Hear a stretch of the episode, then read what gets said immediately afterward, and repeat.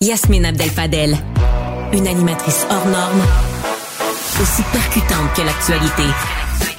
Grande stratège, elle décortique les messages et analyse les non-dits. Méthodique, elle regarde chaque détail à la loupe. Surprenante, improbable, décapante. Elle ne laisse personne indifférent. Yasmine Abdel-Fadel. Bienvenue à Cube, heureuse de vous retrouver aujourd'hui. À plus forte raison, c'est un retour à l'Assemblée nationale chez nos politiciens de Québec. Et qui dit retour à l'Assemblée nationale, on est tous un peu curieux de savoir comment la CAQ va se tirer dans le pied cette semaine. Parce que chaque semaine, ils nous disent, vous avez rien vu venir, on a d'autres idées pour vous. Et c'est quoi la trouvaille de la journée aujourd'hui? Eh bien, la CAQ euh, dénonce le refus de collaborer des oppositions en matière de financement politique. J'imagine qu'ils auraient voulu voir les partis d'opposition dire aussi, ben, vous savez quoi, nous aussi, on va cracher sur un million de dollars, on va cracher sur l'argent qu'on est capable de ramasser, et on va vous laisser, vous, avoir plus d'argent que nous, continuellement, sans nous battre, sans aller ramasser de l'argent, sans convaincre du monde, parce que vos députés ne sont pas en mesure de formuler une invitation qui a de l'allure et pas, euh, qui ne porte pas flanc à la critique et n'est pas douteuse. S'attendait-il vraiment à ce que les partis d'opposition disent, vous avez raison? Voyons donc. Ils se sont mis dans un piège finalement où ils vont se retrouver comme étant le seul parti qui ne ramasse pas d'argent populaire, l'argent public chez le monsieur, madame, tout le monde qui croit en la CAQ, croit aux députés de la CAQ, au ministre de la CAQ, au gouvernement de la CAQ et à François Legault, puis qui décide de donner son 100 pièces une fois par année maximum. Mais ça vaut de l'argent parce que la CAQ ramasse un million de dollars par année de cette manière-là. Un million de dollars sur laquelle s'ils ont craché et aujourd'hui, je pense qu'il y a des petits des petits goûts de regret euh, chez la CAC qui voit finalement que les partis d'opposition ne sont pas tombés dans ce piège qui était énorme, qui était trop gros et que les seuls à être tombés dedans, eh ben c'est ceux qui l'ont manufacturé, soit la coalition Avenir Québec. Bienvenue à Cube. Vous avez vu un grand spectacle? On en a un plus grand encore. Luc Lavoie. Écoute, j'ai tellement ri. Yasmine Abdel-Fadel. C'est une pièce d'anthologie. La rencontre, la voix Abdel-Fadel. Luc Lavoie, euh, plaisir de te retrouver pour reparler d'un sujet que je sais, je sais qui te préoccupe, de, pas d'un point de vue politique, mais plus d'un point de vue humanitaire. Tu sais ce que c'est devenu, hein? Euh, la crise humanitaire actuellement à Gaza. C'est incroyable. C'est incroyable. Et là, dans le journal Le Monde d'aujourd'hui, Raphaël Pitti, c'est un médecin humanitaire qui s'est rendu dans la bande de Gaza. Euh, et là, le monde l'a rencontré là. Alors pendant deux semaines, et ça je lis, là, pendant deux semaines, accompagné d'une vingtaine de médecins, dont sept Français, avaient en coordination avec l'Association des médecins palestiniens, le médecin humanitaire s'est rendu dans la bande de Gaza et voici.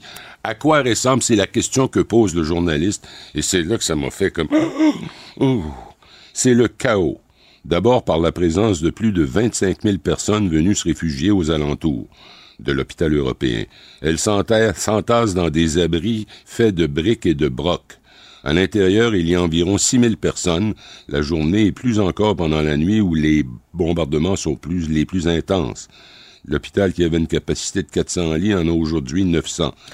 Des cadavres dans les housses sont posés contre un mur en attendant d'être enterrés. Une vie qui s'est réorganisée, des mamans qui vivent sur le trottoir, qui essaient de faire du pain, des cordonniers qui essaient de gagner leur vie. C'est quel est l'état du système de santé? Et on lui pose la question, il est proche du néant. Dans le sud de Gaza, hormis l'hôpital européen, seuls trois hôpitaux sont encore en état de fonctionnement et écoute bien celle-là. Tous les directeurs d'hôpitaux de Gaza ont été arrêtés par l'armée israélienne, interrogés et manifestement torturés sous le prétexte qu'ils sont pro-Hamas. C'est incroyable. La Croix-Rouge internationale qui craint de devoir déclarer prochainement l'ordre d'évacuer la zone. Et je pourrais continuer longtemps, mais la catastrophe humanitaire qui se déroule sous nos yeux, le nombre de morts quotidiens qui s'ajoutent, fait que, je sais pas qu'est-ce qu'on devrait faire? As-tu une idée? Je, je veux dire, comme citoyen, il n'y a pas grand-chose qu'on peut faire. Les États-Unis appuient Israël aveuglément tout en disant on va essayer de protéger les civils. De toute évidence, ça marche pas. Mais on a oublié aussi qu'il y avait encore une centaine d'otages. On dirait qu'Israël a abandonné ses propres citoyens qui sont aujourd'hui à otages du Absolument, Hamas. absolument. Et, et- et On le les- dit pas assez, ça. Et on apprend de plus en plus que les soldats euh, qui participent à l'offensive israélienne sur, en- à Gaza sont en quelque sorte fanatisés. C'est comme tous ces gens-là qui sont devant vous, là, et le médecin, je, je, je ne l'ai pas cité ce bout-là, mais il dit, ils se font, dès qu'ils, dès qu'ils se découvrent, parce qu'ils essaient de se créer des abris à travers des, des débris, et dès qu'ils se découvrent, bang, ils se font descendre. Ils se font descendre, là, parce que, mais, par un soldat israélien qui est quelque part autour, quelqu'un veut sortir un peu des débris, bang! Une balle entre les deux yeux ou une balle à l'abdomen. Euh, L'hôpital n'est pas en mesure de les soigner. Euh, L'hôpital n'est pas en mesure, évidemment, on est euh, on- beaucoup de femmes enceintes qui, euh, qui sont là, personne ne peut les seconder, les aider dans l'accouchement. C'est, ça fait, Comment peut-on appuyer ça? Franchement, là, je vais me fâcher. Comment peut-on appuyer ça? Mais voyons donc. Je comprends que ce qu'a fait le Hamas le 7 octobre est affreux. Ça a donné un peu plus de 1000 morts. C'était affreux. Mais là, on est à 27 000 morts. Dans une enclave qui est bloquée, les, les, les humains, les enfants, les femmes, les hommes, tout ce que tu voudras, les humains sont devenus comme des espèces de d'insectes dans La une vermine là, qu'on veut. la vermine qu'on veut éliminer, carrément.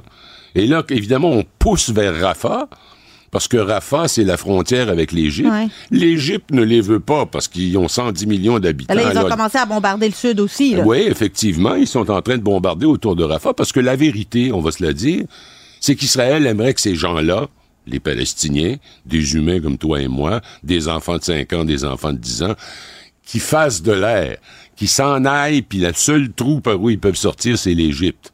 Alors, est-ce qu'Israël, à un moment donné, va monter un bombardement, ma foi, impossible à arrêter, parce qu'il faut pas ignorer le fait qu'Israël est une armée incroyablement équipée des- Ouais. de, de tout ce qu'il y a de plus moderne au monde. Et on ajouterait aussi qu'il possède également 100 ogives nucléaires. Mais Luc, là-dedans, là, puis on est en train d'en parler, puis à peu près dix jours, la Cour internationale de justice a ordonné à Israël de prévenir les actes de génocide et de prendre les mesures pour... euh, Ordonne- ordonner de prévenir. Ouais, c'est ça. En fait, la décision de la Cour pénale, c'est rien du tout parce que. mais comment tu fais? Comment tu fais? Je t'ordonne de prévenir. Comment tu fais ça? Oui, mais l'Afrique du Sud pourrait revenir pour dire les... ça n'a rien changé, votre jugement, puis là, maintenant, vous devez demander un cessez-le-feu. Ouais, mais je te dis que le droit international en temps de guerre, rien. hein. ça sert pas à grand chose parce que si les deux belligérants, qu'il y en ait un des deux qui accepte pas le résultat ou l'autre, enfin, tu sais, on, on oublie ça. Moi, je pense pas que c'est une solution. La solution, c'est qu'il faut arrêter Israël. Il faut les arrêter. Vite. Ça n'a pas, ça a pas de sens. Écoute, si on avait appris pendant la Deuxième Guerre mondiale que l'armée euh, allemande qui fonçait vers Moscou euh, descendait tous les Juifs en s'en allant, penses-tu qu'il y aurait eu une réaction? J'imagine que oui. Et là, 27 000 morts. 70% sont des femmes et des adolescents ou des enfants. 70% Mais quand est-ce que ça arrête, cette folie-là? est-ce que ça Quand rend- est-ce qu'on dénonce ça d'une façon, là, mais... Est-ce que ça rend... euh, est-ce que ça... Est-ce que ça rend euh, justice? Est-ce que euh, ça aide à sécuriser Israël et ses citoyens? La réponse, c'est non. À long et, terme, et- il semble y avoir un consensus qui se développe en Israël, particulièrement dans la région de Tel Aviv, là où se trouvent, je dirais, les Juifs les plus euh, modérés, Progressistes, ouais. progressistes, modérés.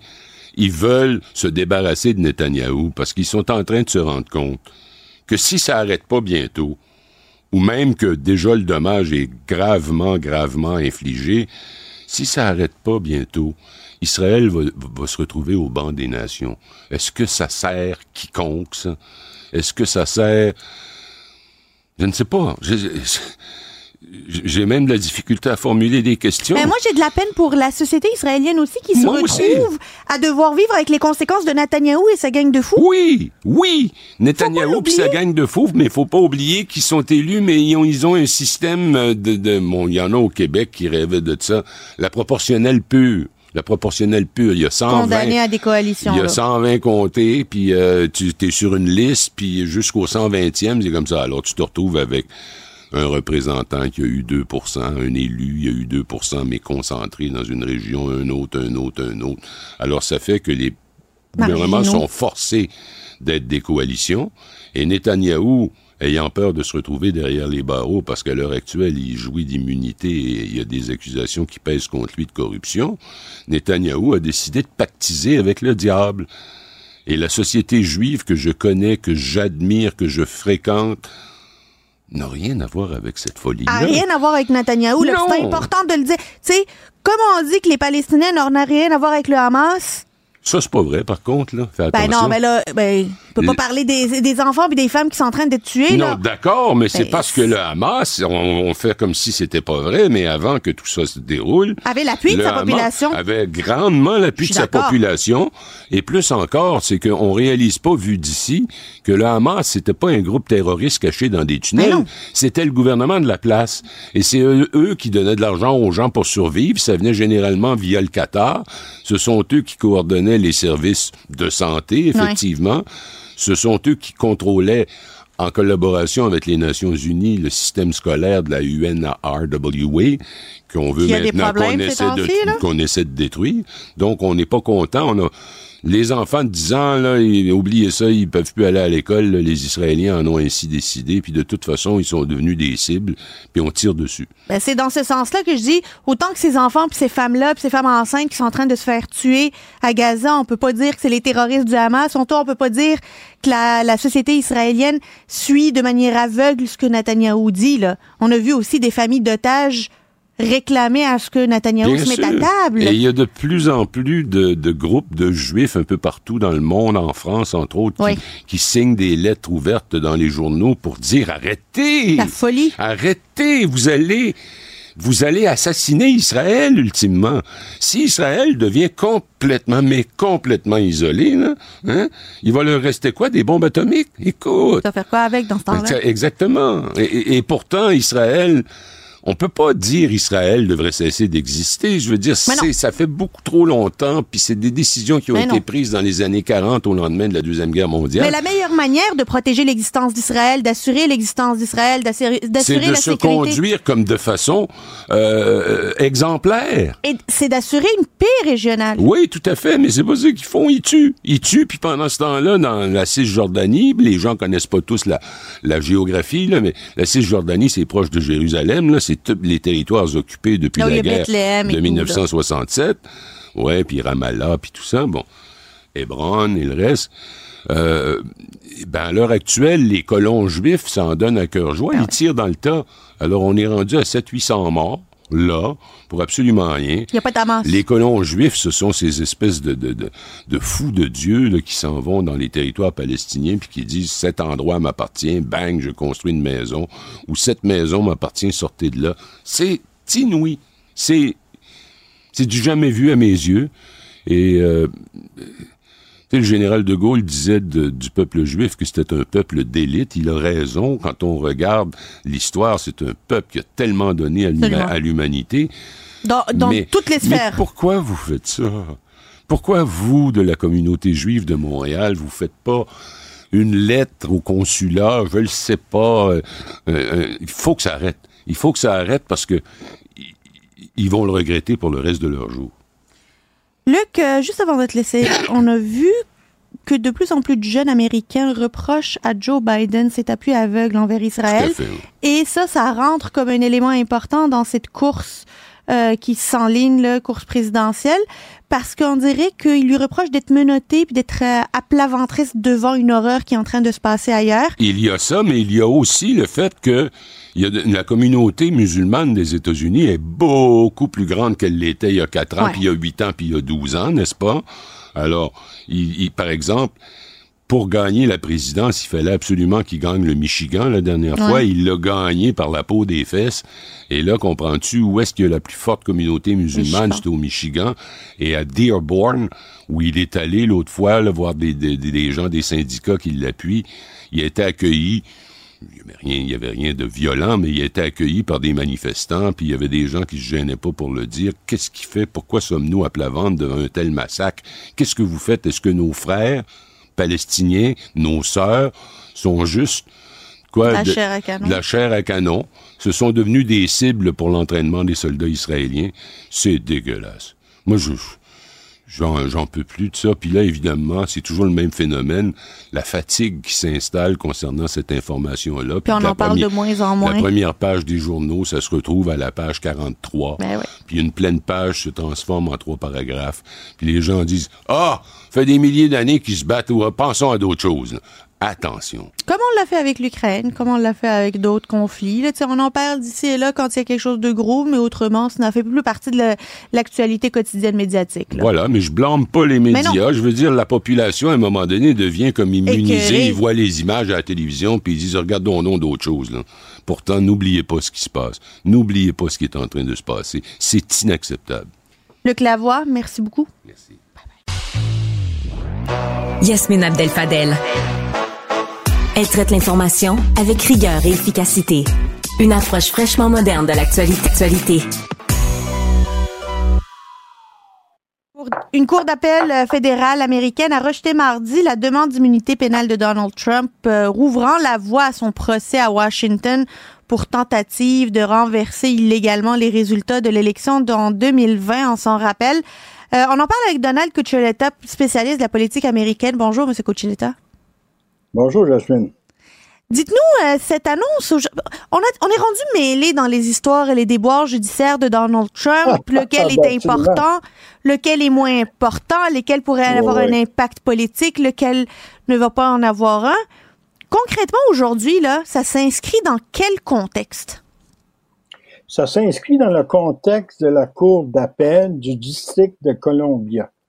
Ça veut dire trois juges qui ont pris la décision que finalement, M. Trump ne pouvait pas utiliser euh, la, question de dire je suis je suis je, je, pèse l'immunité absolue comme président de vouloir changer les choses quand j'étais président des États-Unis. Et les trois juges, donc deux démocrates, un républicain, ont décidé que finalement, il n'avait pas le droit, on lui a enlevé. Et ça veut dire que d'ici le 12 février, dans une semaine à peu près, oui, même six jours, oui, monsieur, monsieur Donald Trump doit faire appel à la Cour suprême des États-Unis. Et à ce moment-là, eux vont décider, oui ou non, s'ils acceptent ou pas. D'être saisis. exactement. Puis là, on verra si ça va continuer. Si la Cour suprême dit on l'accepte, on va poursuivre finalement, ça va prendre jusqu'à un an. Et d'ici ce temps-là, M. Donald Trump pourra même gagner sa présidentielle. Ah, c'est ça? Puis pourra même, puis, ah oui, puis pourra même dire au, au, département de la justice de dire maintenant là que j'ai trouvé que je suis président des États-Unis, je suis non coupable, donc effectivement, on va le gracier. Fait que vous voyez, ça, ça traîne, c'est long, c'est long. C'est une stratégie de Jack Smith. Jack Smith, qui, travaille pour le département de la justice aux États-Unis, il y a eu une, cette stratégie-là, pensant que peut-être la juge, la juge, une femme qui s'appelle Luca Dickus, qui peut effectivement poursuivre la décision faite par la Cour d'appel de la district de Columbia. Mais eux autres, ils savent que si M. Trump, d'ici le 12 janvier, euh, février, excusez-moi, il va le faire, il va faire ben la demande à la Cour suprême. Puis il faut jamais oublier, la Cour suprême, six conservateurs, trois libéraux. Grâce, grâce à Donald Trump. Puis il y en a trois que c'est lui qui les a nommés. Ben, c'est ça. Ça, c'est rare. Ça, c'est rare. Vous voyez, là, c'est ça. Ben, il y avait le, le, le, juge des années 60 qui avait fait la même chose, aussi le juge Warren. Mais c'est un des raretés qu'on a aujourd'hui. Mais finalement, c'est rendu là. Euh, bon, on va attendre le 12, euh, le 12 février s'il va faire la demande à la Cour suprême, puis on verra Ben, ce qu'ils vont décider. Mais, mais c'est fort probable qu'ils vont accepter la cause parce qu'ils peuvent la refuser. S'il la refuse, ça retombe évidemment à le juge qui est en charge justement de cette cour d'appel de trois juges pour commencer une procédure. Hein? Commencer une procédure légale et même, on peut dire, qu'il pourra amener M. Donald Trump vers la prison. Ben, c'est assez particulier parce qu'on a l'impression que il est comme à la croisée des chemins entre la Maison Blanche et la prison. Là. Il est un des deux, puis on ne sait pas vers où ça va tomber. Et euh, l'autre question qu'on se pose, c'est, imaginons, puis j'imagine que c'est fort probable qu'il va aller en appel puis envoyer ça à la Cour suprême pour, euh, notamment gagner du temps, une stratégie de temps. Si entre-temps il est élu président des États-Unis, avant Oui. que la Cour suprême ne, ne se prononce, pourrait-il, est-ce légal qu'il puisse se- s'autogracier? Absolument. Parce qu'il devient, il devient président des États-Unis.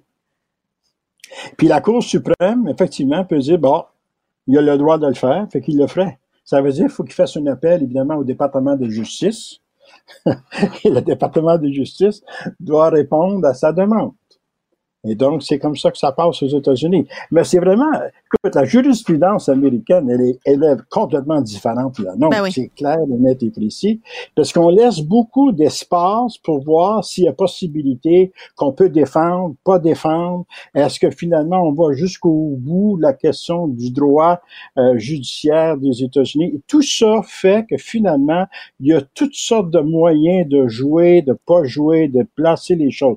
Et ça, c'est complètement différent des nôtres, là. complètement différent des nôtres. Pour les adversaires de Donald Trump, ça, c'est un procès parmi d'autres. Il y a l'autre qui est aussi très important, c'est celui de la Géorgie.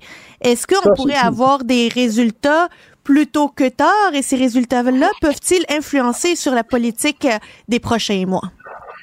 Présentement, la Cour, la Cour de la Géorgie euh, a mis en cause M. Donald Trump, mais ils n'ont pas procédé présentement. Ils attendent, on ne sait pas pourquoi, mais il semble qu'ils ont de la difficulté à avancer de ce côté-là. Sachant très bien qu'en Géorgie, ils ont un atout que la même la Cour suprême n'a pas. Écoutez, là, c'est que c'est la constitution de la Géorgie qui détermine si M. Trump va être trouvé coupable ou pas. Pas la constitution américaine, la constitution de... Ça veut dire que la Géorgie est complètement, complètement autonome. Comme 50 États, 50 constitutions sont autonomes. Ça veut dire, c'est pour ça qu'on trouve ça un peu bizarre qu'aussitôt qu'ils ont mis ça de l'avant par rapport à l'État de la Géorgie, on aurait pensé qu'il allait continuer avec une certaine vitesse pour avancer la question. Mais là, ils ont ralenti. Là, il paraît qu'ils ont des problèmes internes avec les gens qui l'accusent, etc., etc. Fait que pour l'instant, on peut pas dire que c'est lettre morte, mais néanmoins, disons, ça avance pas tellement vite. Mais, si moi, je me disais, s'il y avait un endroit où est-ce que véritablement M. Trump pourrait être trouvé coupable puis est obligé d'y aller longtemps en prison pendant jusqu'à 15 et 20 ans, c'est en Georgie, à Ouais. cause que la, la, la, la Constitution, c'est une Constitution de l'État de la Georgie et tous les autres États et même la Cour suprême n'a pas un mot à dire. Euh, on a plusieurs, euh, évidemment, plusieurs dossiers juridiques, judiciaires, je devrais-je dire, euh, concernant Donald Trump, mais il y a évidemment tant les partisans MAGA, Donald Trump lui-même, mais de plus en plus d'observateurs politiques là, qui n'ont rien à voir avec le Parti républicain, qui disent c'est vrai que on voit qu'il y a un peu d'acharnement aussi du de l'appareil judiciaire contre Donald Trump. On est, euh, on l'accuse autant euh, de, de, de Stormy Daniels à vouloir renverser des élections, à vouloir corrompre, euh, demander au gouverneur de changer le vote en Géorgie. Est-ce que vous avez l'impression que cette stratégie tout azimut de tous ces procureurs-là va donner du gaz plus qu'elle ne va ralentir Donald Trump? Moi, je pense qu'à date, ça donne plus de gaz à Donald Trump. Si vous avez remarqué, à chaque fois qu'on l'a accusé avec toutes les 91 euh, contre lui qui avait il a fait ça, effectivement, à chaque fois qu'il sort de là, effectivement, qu'est-ce qu'on regarde? Il était à 50% là, il est à 60% là, il est à 65% Ça veut dire que finalement, il devient de plus en plus la victime. Un martyr. Puis il le dit ouvertement. Oui, oui, exactement. Il joue le martyr, puis il le joue. Il sait comment utiliser les caméras, il sait comment utiliser la télévision, donc il joue le martyr. Monsieur Trump disait un peu comme le grand, disons, euh, homme qui a fondé le cirque aux États-Unis. Parlez-moi en bien, parlez-moi en mal, mais parlez de moi. Et c'est ça que les démocrates font. Puis moi, depuis le début que les démocrates s'est mis à l'attaquer directement, je me suis dit, ça c'est une erreur des démocrates. Parce que les démocrates, en faisant cela, plutôt que de mettre les gens avec eux, ils ont mis tous les républicains, puis même certains démocrates contre les démocrates. Imaginez-vous. Il y a même des gens qui sont des démocrates qui disent, si on continue comme ça, est-ce qu'on veut M. Joe Biden comme président des États-Unis aussi? Fait que vous voyez, ça a créé une situation qui n'est pas nécessairement avantageuse pour les démocrates, mais pour Donald Trump, la façon qu'il est capable d'utiliser tout ça et de se servir de ça, effectivement, vous voyez, écoute, jusqu'à 75% des républicains le soutiennent. Ben, en fait, il a réussi à changer le, le, plus vieux parti américain, le parti le plus connu ayant les plus grandes racines, il a changé la base militante, il a changé ce que ça veut dire être républicain aujourd'hui et c'est un homme qui a fait ça. Même le Tea Party, dans le temps, n'a pas réussi à faire cette manière-là, cette tâche d'huile sur le Parti républicain. Donald Trump, lui, a réussi. Oui, parce que le Tea Party ne savait pas comment utiliser les communications de l'époque. Parce que lui, il faut jamais oublier, Donald Trump, il est né, fait sa carrière dans la ville de New York, puis il a réussi dans la ville de New York. Ben n'importe qui qui réussit dans la ville de New York est capable de réussir n'importe où. Il sait comment manipuler les médias, il sait comment dire les choses, il sait comment effectivement connaître qu'est-ce que c'est être un New-Yorkais puis s'en servir au maximum au maximum. Donc, c'est un peu ça aussi qui fait que Donald Trump, tu le regardes. Le MAGA, là, c'est Make America Great Again. C'est un slogan qui avait sorti dans le premier mandat quand il a gagné son premier mandat comme président des États-Unis. C'est ça. Fait que c'est tout ça. Tu sais. Mais il y a d'autres qui ont embarqué là-dedans parce que c'est clair pour les gens qui le soutiennent, l'Amérique est en train de perdre leur avenir, est en train de perdre leur question. J'écoutais Luc tantôt quand il disait même M. Biden se fait critiquer par la population américaine. Fait que imaginez-vous, là. Fait que ça veut dire qu'il bah, n'est pas sorti du bois, M. Biden, puis ni M. Donald Trump. Mais Donald Trump, il est toujours là. Il utilise la justice comme il le veut. Il sait comment s'en servir. Toute sa vie, il a fait ça. Toute sa vie. Il l'a fait en affaires, il est en train de le faire en politique. On va voir le résultat, qu'est-ce que ça va donner et quelle route finalement toute cette histoire va prendre. Est-ce que ça va être la Maison Blanche ou est-ce que ça va être la prison? Donald Cuccioletta, spécialiste de la politique américaine, merci beaucoup pour votre éclairage. merci, bye. Ciao, ciao. Pour une analyse franche et convaincante. Yasmine Abdel-Fadel. J'avais hâte de parler avec euh, Karine Gagnon, chroniqueuse politique au Journal de Montréal, Journal de Québec, à propos notamment de euh, le projet de loi qui vient d'être déposé sur la sécurité de nos enfants dans le sport. Et là, euh, on voit que la ministre a agi, mais est-ce que ça va assez loin? Est-ce que ça sécurise et ça nous met, ça met nos, nos enfants dans de meilleures conditions? On va en parler avec Karine. Bonjour Karine. Bonjour Yasmine. Alors, convaincue par ce projet de loi? Ben, je trouve ça convaincant et je trouve que quand même la ministre n'a pas trop tardé non plus à réagir puis à faire avancer les choses.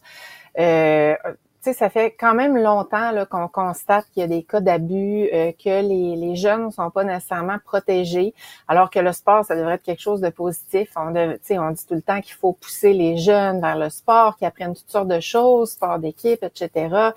Euh, ils apprennent à se discipliner. C'est un peu une école de la vie. Alors, c'est sûr que ce qu'on veut absolument pas, c'est qu'ils se retrouvent euh, dans les griffes d'agresseurs. Là, le, premier ministre François Legault parlait de pommes pourries, euh, puis il a bien raison. Là, on veut en fait prendre tous les moyens possibles là, pour que pour éviter ça. Et je pense que le fait de d'avoir le bras plus long pour vérifier, euh, vérifier les antécédents judiciaires, ben c'était la chose à faire dans un premier temps, euh, parce qu'en fait, ce qui se passait, c'est que les fédérations étaient responsables de vérifier les antécédents judiciaires, euh, sauf que les entraîneurs qui arrivaient dans un sport euh, et qui n'étaient pas affiliés à la fédération, finalement passaient euh, sous le radar. Et ben, s'il y avait des antécédents, il n'y a personne qui le savait. Pas. C'est ça. on avait. Est-ce que le projet de loi n'arrive pas un peu tard? Est-ce que c'est puis là, je veux même pas accuser la CAC là, mais tout parti confondu, avoir une absence d'empêchement pour tout adulte euh, auprès desquels on met nos enfants, ça devrait pas être automatique là qu'il y ait une absence d'empêchement, qu'il y ait une vérification d'antécédents, peu importe qui l'a fait. Qui. Ben, je, trouve que oui, que ça devrait être automatique, mais tu sais, on voit que c'est pas nécessairement le cas non plus dans le milieu de l'éducation. Alors, tu sais, il y a une réflexion à se faire par rapport à ça, comment ça se fait que des enfants, puis tu sais, on sait la relation d'autorité en plus d'un entraîneur, c'est un peu comme un enseignant, là, euh, auprès des jeunes euh, dont ils s'occupent, là, c'est, c'est pour eux, là, ce sont des, modèles, euh, ils vont ils vont les trouver inspirants. Alors c'est sûr que il y a des risques épouvantables quand, la personne s'avère avoir des antécédents judiciaires, va, faire des agressions, va, abuser, que ce soit par la violence physique là, des jeunes. Donc, ça devrait être d'emblée, mais comment ça se fait que c'était pas encore le cas? En tout cas, quand ça a été porté à l'attention de la ministre, je sais pas si tu te souviens, JE avait, avait diffusé une émission choc là-dessus. C'était avec la Fédération de basketball un entraîneur qui justement commettait des abus et puis euh, euh, bon, elle, on peut on peut quand même pas dire qu'elle n'a pas réagi, euh, mais comment ça se fait qu'on c'est tout le temps la même réflexion finalement. On se demande comment ça se fait qu'il faut attendre d'avoir des cas, comme comment ça se fait qu'il faut attendre d'avoir des morts dans d'autres situations. Ben oui. Je pense que c'est un peu le propre de l'être humain là. On attend. il, y a, il y a plein d'exemples comme ça là. Moi, j'ai de la misère avec quelque chose, Karine, là, c'est que j'ai l'impression que dans les dernières semaines, en fait, derniers mois, puis même dernières années, devrais-je dire, le sport a mauvaise presse. Tu sais, on parle sport, là, peu importe le sport, la gymnastique, le patinage, le, le, basket, le hockey. Tu sais, on a tous Hockey Canada en tête, puis le scandale euh, qui a en cours actuellement là pour le procès. Là, on a ce prof de basket est-ce qu'on devrait commencer à craindre le sport? Parce que si c'est pas des, des, des, des euh, adultes en autorité, c'est les jeunes entre eux, c'est les parents de l'autre équipe qui gueulent dans un aréna parce que le l'arbitre n'a pas été de leur goût. C'est quoi qu'il faut faire? Ben, je pense pas qu'il faut craindre le sport parce qu'il y a plein d'aspects positifs, mais comme parent, il faut toujours être là. Puis je pense qu'on peut jamais baisser la garde en se disant bon ben mon enfant est placé sous l'autorité de cette personne-là puis là moi j'ai confiance aveuglément. Je pense je dis pas nécessairement que c'est ça que les parents ont fait mais j'avais discuté avec quelqu'un euh, là j'oublie le nom de l'organisme mais qui est basé à Québec puis qui s'occupe des, des athlètes puis de la détresse psychologique et tout ça puis il disait vraiment qu'il y avait quelque chose là, tu sais, dans le, le, rôle des parents ben vis-à-vis les jeunes qui s'engagent dans le sport, tu sais, de rester attentif, de garder le canal de communication très ouvert. Tu sais, c'est pas parce que l'enfant intègre un sport que, que ça lui amène beaucoup, que ça a toutes les vertus. Tu sais, ça reste des êtres humains qui sont là, qui s'en occupent. Donc, il peut toujours y avoir des abus, des des, choses qu'on peut questionner. Euh, puis je pense que ben, c'est ça la clé, c'est la communication. Euh, parce que, ben, je le disais tantôt, le sport, ça, ça amène toutes sortes de bénéfices. Ça apprend la vie en société, ça apprend qu'il faut faire des efforts pour pour arriver à un objectif, atteindre un but. La vie est faite comme ça aussi. Donc, je pense que les jeunes apprennent énormément, à faire leur place, à se dépasser mais on peut pas tout abandonner dans les mains d'une fédération ou d'un entraîneur. c'est beaucoup ça que ça démontre. Et puis tu sais, souvent les jeunes vont être très jeunes euh, lorsqu'ils ben, lorsqu'ils ont du talent là puis ah donc ils se retrouvent euh, euh, l'entraîneur va quasiment remplacer le parent la communication est quasiment rompue avec la famille donc c'est là que c'est pas normal là. Il, il reste que euh, il faut pas donner un rôle trop grand là à, ces à ces entraîneurs là. Mais on peut pas s'empêcher d'avoir euh, cette inquiétude là. Tu sais, moi si mes ah filles d'un matin elles me disent ah je vais faire du ski puis je vais leur trouver un entraîneur puis elles doivent aller voyager à travers le monde pour faire euh, du ski avec leur entraîneur puis participer à des activités, c'est pas vrai que je vais pas y penser. C'est pas vrai que ça va pas être dans ma tête, tu sais. Ben, tu vois, je pense qu'il va falloir que tu leur parles, il va falloir que tu les suives quand tu le peux. Euh, tu sais, c'est ça, le parent doit demeurer très impliqué. Puis s'il n'est pas prêt à faire ça, ben, je pense que c'est mieux de laisser tomber parce que ben, c'est comme pour toute chose. Là, il faut être là, il faut veiller au grain, il faut surveiller, puis être attentif, puis leur parler beaucoup. Alors, je pense que c'est le meilleur moyen de, de vaincre ces inquiétudes-là, ben parce qu'il y a des jeunes qui aiment ça, le sport, puis qui ont du talent aussi. Fait qu'il faut pas que ces jeunes-là se retrouvent brimés parce qu'il y, a, y a des pommes pourries. Là. C'est vrai, c'est vrai. Les dommages sont importants, la résonance médiatique l'est tout autant, mais à travers de ça, plusieurs belles histoires également. Karine Gagnon, chroniqueuse politique au Journal de Montréal, Journal de Québec, merci beaucoup. Merci. Au revoir. Une main de fer dans un gant de velours. Yasmine Abdel-Fadel. Les Grammys ont eu lieu il y a quelques jours et évidemment, il y a ce monde-là qui s'intéresse à qui va gagner l'album de l'année, puis qui va gagner la meilleure chanson de l'année, puis qui va faire le plus beau speech de l'année, puis qui va snobber qui. Puis il moi. Puis il y a moi qui fait juste regarder les vêtements, un peu sur mute, puis qui s'est habillé comment? Puis tu sais, c'est quoi cette affaire-là? Où est-ce qu'elle a découvert une robe comme ça? Où est-ce qu'il a trouvé une chemise comme ça? Là, je voulais pas gossiper toute seule dans mon coin avec moi-même et ma solitude. Alors, j'ai demandé l'aide de Andrew McNally, chroniqueur mode au Journal de Montréal. Bonjour, Andrew. Bonjour. Il y a eu des tops, puis il y a eu des flops dans ce euh, Grammy-là en termes de, de vêtements. Là. Si t'en avais un seul top à me donner, ça serait lequel, celui que tu as vu, puis tu as dit, ouais, ça, là, excellent. Ben, euh, je pense que Miley Cyrus remporte trois tops parce qu'elle s'est changée cinq fois pendant la soirée, toujours avec des looks fabuleux. Euh, entre autres, son arrivée sur le tapis rouge dans cette robe euh, John Galliano par Maison Margiela, qui était composée de milliers de petites épingles à couches dorées. Et euh, surtout, c'est sa coiffure qui a retenu l'attention. Un peu un hommage à Dolly Parton. C'était c'était l'excès, c'était l'exubérance. Je trouvais que ça allait parfaitement bien avec sa personnalité. C'était vraiment mon euh, un de mes coups de cœur. Euh, la grande surprise, on l'a eu. Euh, ben il y en a eu pendant la pendant le gala, entre autres avec Tracy Chapman, oui. qui était sur Joni Mitchell. C'était vraiment des, des moments. je trouvais émouvant de, de voir ces artistes-là parce qu'on puise dans le passé, hein. mais c'est vraiment quand Céline est apparue sur scène, à la surprise avec ce, levé dans un manteau avec cette robe de chiffon, ça, avec ce magnifique Stéphanie Cole. Ouais, ouais, ouais. Mais, mais je veux comprendre. Je, suis un peu vieux jeu, là. Tu sais, je suis pas très. Euh, moi, là, j'aime les choses bien coupées, droites, pas trop de folie. Mais aller sur un stage avec un manteau sur une robe, là, je la voyais pas venir. Explique-moi la démarche artistique derrière le manteau. Il faut, comprendre que c'est la, collection Valentino haute couture, donc qui a été présentée il y a quelques semaines. Donc, euh, en anglais, on dit hot off the runway. Donc, ça veut dire que ça a été à peine présenté qu'il y a déjà quelqu'un qui, l'a porté, parce qu'il faut comprendre que ces robes-là prennent des centaines d'heures à, à confectionner. Donc, juste là, c'est assez spectaculaire le, délai. Et puis, le look était en intégral, il a été présenté comme ça sur la passerelle.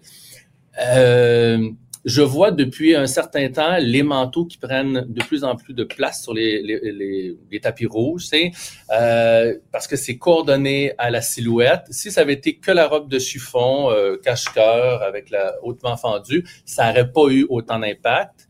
Et vous avez remarqué que lorsqu'elle est sortie, elle, se, elle tenait son manteau pour bien encadrer le, cette magnifique pièce de Tiffany Co, ce collier. C'était très, très beau, puis elle l'a laissé ouvert. Donc, euh, oui, oui, non, moi, je pense que c'était c'était nouveau, c'était surprenant. Audacieux. Mais le fabuleux. Le look était fabuleux. La couleur du manteau, la coupe, euh, la coupe était, était magnifique. Là. ample, arrondi comme ça. Oui, oui avec sa coupe de cheveux. Oui, ça c'était beau. Puis elle avait, elle avait bonne mine. Ça, ça, faisait du bien à, voir. Mais parlons de Taylor Swift. Là, je suis pas sûre, moi. La robe blanche, euh, avec les gros, les grosses gants, les gros gants noirs qui montent jusqu'en haut, le rouge à lèvres rouge, les souliers noirs. Rouge à lèvres rouge, il aurait pu être un peu plus rouge, mais bref. Mais les tresses des cheveux, c'était quoi cette affaire-là? euh, je dois euh, abonder dans, dans ton sens. Euh, ah. Je pense que les gants ont un peu tué la, silhouette parce que la robe était, était magnifique, ce qui oui. apparaît avec un détail au niveau de la hanche, comme une basque. Ça, c'était assez fabuleux. Euh, ces multiples colliers aussi. Oui. Euh, la coiffure, euh, j'aurais opté pour un autre type de coiffure. Par contre, puis là, le look aurait vraiment été euh, très, très beau. La chaussure noire me, me gênait moins, mais je trouvais qu'il y avait comme... Le, cheveu, c'était comme lourd pour euh, le Pour le collier? De, Ça, on essayait de comprendre la coiffure, puis on oubliait le collier, on oubliait la robe parce qu'on essayait de comprendre as-tu marché dans la pluie? Tu sa nièce qui l'a coiffé? Ça fait-tu trois jours que c'est pas lavé les cheveux? Tu sais, on essayait, on avait trop de questions à la regarder. Oui, ben arrêtez, il pleuvait elle est donc peut-être qu'elle avait pris la pluie. Je pense pas que c'est sa nièce qui l'avait coiffée. Je pense que c'était clairement réfléchi. Et faut, faut dire que c'est un choix, mais en effet, une autre coiffure aurait permis de sublimer cette, euh, cette création. Deux autres personnes très, très audacieuses euh, que dont je veux avoir ton avis, euh, Andrew. Ice Spice, la tenue en jeans, là. Espèce de... Oui! Oui, c'était assez Blast from the past, là. J'avais l'impression d'être au secondaire puis que Baby Fat était à la mode. Ben, c'est exactement ça. C'était, c'est tout ça, c'est ça l'esprit. Puis je trouve que c'est ça qui est beau de la mode, c'est ça qui est beau de la de la nouvelle génération, que, ce soit les acteurs, des chanteurs, des comédiens. Tu sais, les jeunes reprennent les référents du passé, puis les reprennent au goût du jour, puis les remettent de, à leur façon. Et oui, en effet, ça faisait très années 90. Je j'aurais rajouté un deuxième coup d'œil, j'aurais dit Mary J. Blige, j'aurais pu avoir ça, là, clairement. Et puis, c'était... Euh, oui, puis le denain est, est omniprésent.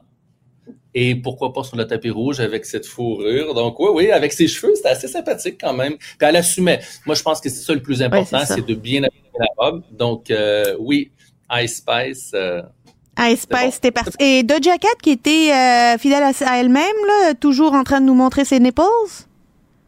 Ben, je pense que c'est drôle, tout le monde a retenu ça, mais euh, si on regardait un peu plus bon, on aurait pu voir un peu plus quand même. Et finalement, je pense que ça en dit, non, mais ça beaucoup sur où est-ce qu'on est rendu aujourd'hui. Les fameuses naked dress ou les robes extrêmement transparentes euh, qui dévoilent tout. Je trouve qu'ils payent trop cher pour pas beaucoup de tissu. Non, mais finalement, je très honnêtement, cette robe-là aurait pu être belle si au niveau de, de ses mamelons, tu sais, ça avait été le, ça avait été plus ajusté au buste, ça aurait pu être. Euh, c'était quand même assez beau dans, dans son esprit parce qu'elle a eu des, je crois qu'ils ont rajouté des, des, faux tatouages pour que, euh, pour dans l'esprit de du look. Mais If you can't convince them, confuse them, c'était ça le. Ben, ben, je te dirais, j'irais plus loin puis de dire si jamais on, on, a un doute à savoir qui a créé la robe, ben, il fallait juste le lire dans son front. Elle s'était fait tatouer euh, Dilara Findikouliou. Donc, je veux dire, là, on est rendu, on est rendu là. Donc, elle, porte la robe et, la marque tatouée au front. Donc, c'est... Euh, quand Jay-Z est monté sur le stage, je pense, je sais même pas c'est qui, euh, c'est, je pense sa fille là qui était avec lui. Euh, robe blanche, quand même assez pouffante, courte, ok, audacieux. Les bottes, bottillons blancs, années 80, fin des années 80, ça clashait avec la robe. Mais ce qui m'a tué, c'est la, la, la, sacoche sur le stage. Faux ah, pas ben. ou audacieux? c'est la première fois qu'on se parle, là, et on a plein de points communs. Parce que je pense que c'est une des tendances en ce moment. Miley Cyrus est montée avec son sac à main Gucci, Taylor Swift est montée avec, je veux dire, j'ai l'impression que Paris Hilton, les, les, alors qu'on avait délaissé les sacs à main pendant toutes ces années sur le tapis rouge et sur la scène, là, j'ai l'impression qu'il y a comme un nouvel engouement, mais tu vois, le Blue, Ivy avec cette robe Vivienne Westwood, puis les chaussures, c'est la route je trouvais que c'était jeune, puis c'est ça aussi. Hein? Quand, quand tu es jeune, tu veux le porter, fait que là, ça vient chercher un peu ce que je disais avant, ces espèces de, de bottes un peu plus massives, avec cette robe de balle écourtée. Je trouvais que ça, ça fonctionnait, mais en effet, le sac à main, ça fait toujours bizarre comment tu le tiens, où est-ce que tu le places. Puis là, je pense que son, son père l'avait clairement incité à venir. Puis là, elle avait dit non. Puis il l'avait vraiment pris par la main. Puis là, elle s'est retrouvée sur la scène à côté de lui. Puis ça a dû être un moment très, très, très, très long pour elle. Donc, euh, en effet.